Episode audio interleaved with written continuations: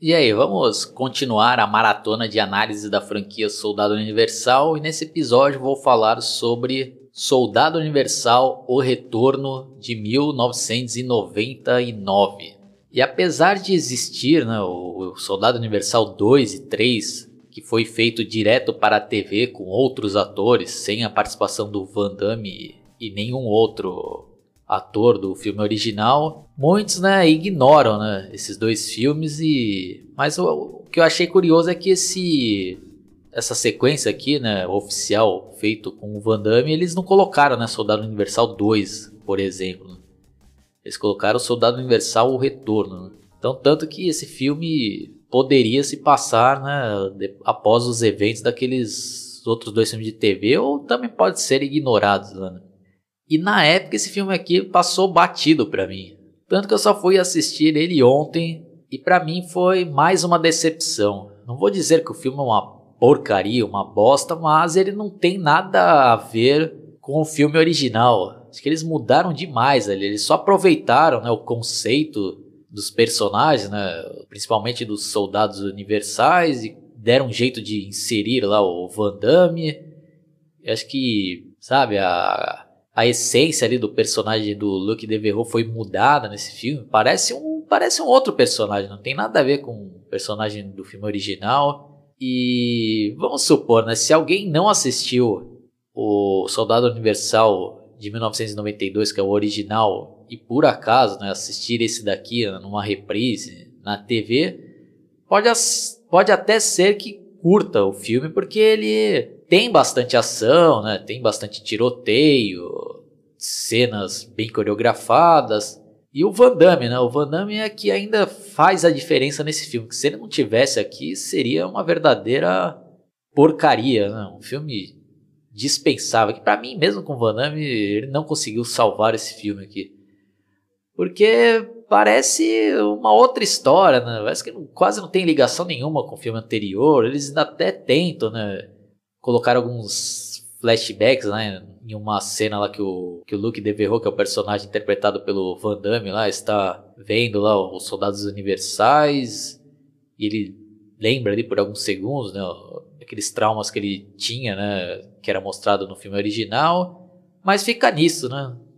Filme uma história simples e eu até acho que o filme poderia até funcionar se não se chamasse, né, Soldado Universal e acho que seria até mais interessante, né, se eles fizessem um filme aí que não tivesse ligação nenhuma, colocassem um outro nome e a trama lá central desse uma desenvolvida melhor, poderia ser que até funcionaria né, o filme. Mas querendo fazer uma sequência lá, sabe, não, não tem nada a ver. Parece que muda da água pro vinho ali, né? Se você for assistir o filme original e na sequência assistir esse. E para quem acompanhou aí a análise que eu fiz do Soldado Universal 2 sem o Van Damme, eu, comparando com esse daqui, eu ainda acho aquele lá melhor do que esse daqui. Porque pelo menos tem uma história ali que tem a ligação né, realmente com o filme original. E se fosse feito lá com o Van Damme, né, reprisando o papel dele, acho que seria até uma boa sequência. Né?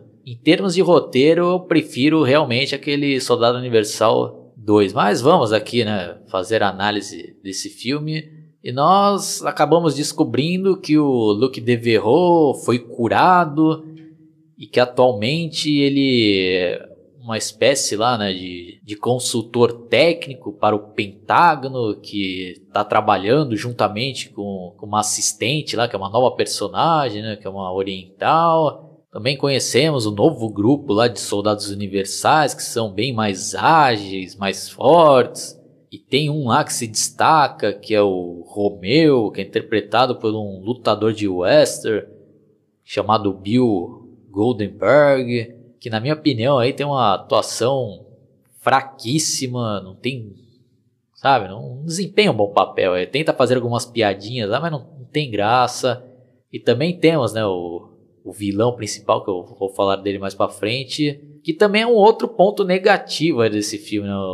Os vilões aí são insignificantes, né? não tem um cara ali de peso, né, como tinha o filme original, como o Dolph Lundgren que eles poderiam também ter chamado aí um, um outro astro da ação, ou mesmo se fosse um, um ator aí de nível B, como aquele Billy Blanks, né? Ou algum outro aí, né?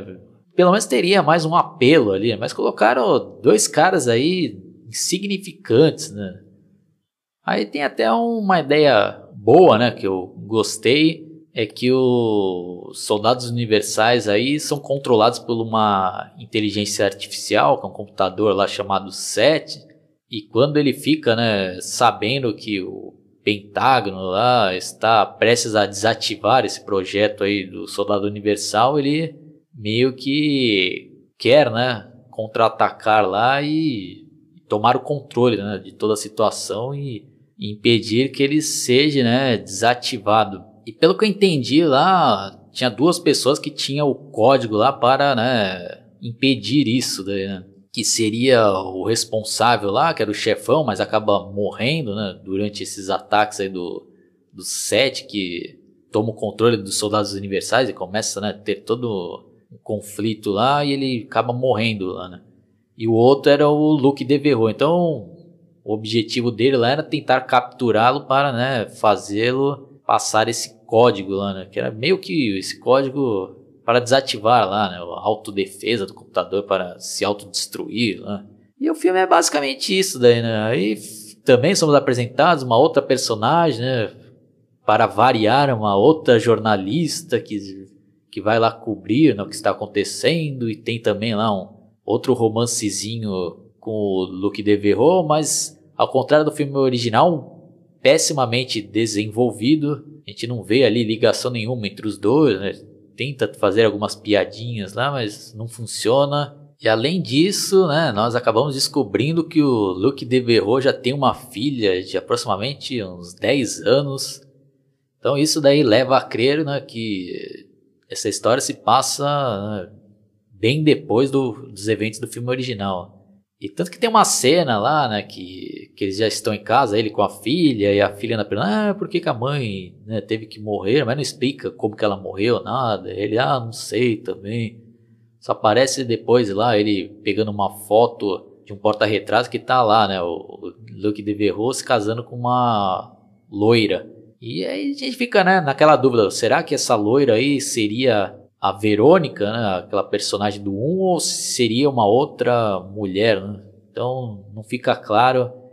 E ah, nem vou ficar perdendo muito tempo, não, mas é, o filme é basicamente isso, né? Uma, outra reviravolta que tem lá no filme é que depois o, esse computador 7 consegue né, transferir lá a mente dele para um, um outro soldado universal, então ele ganha um corpo, né, entre aspas, humano e esse outro ator aí que interpreta, né, o Seth lá, sabe, também fraquíssimo como ator, né? péssimo. E o filme é dinâmico pra caramba, né? Tem, como já comentei, tem bastante luta, né, explosão e tal. E depois quando eles conseguem lá, né, deter o computador e o filme acaba aí, né? Olha, dou nota 2 pra esse filme. Só dou nota 2 porque por causa do Van Damme, né? Que pelo menos, né? Apesar de ter um roteiro que eu não gostei, uma história bem fraquinha, mas ele fez o que era possível lá, né? É o típico filme que eu só vou assistir uma vez na minha vida e não vou ter interesse em nunca mais rever.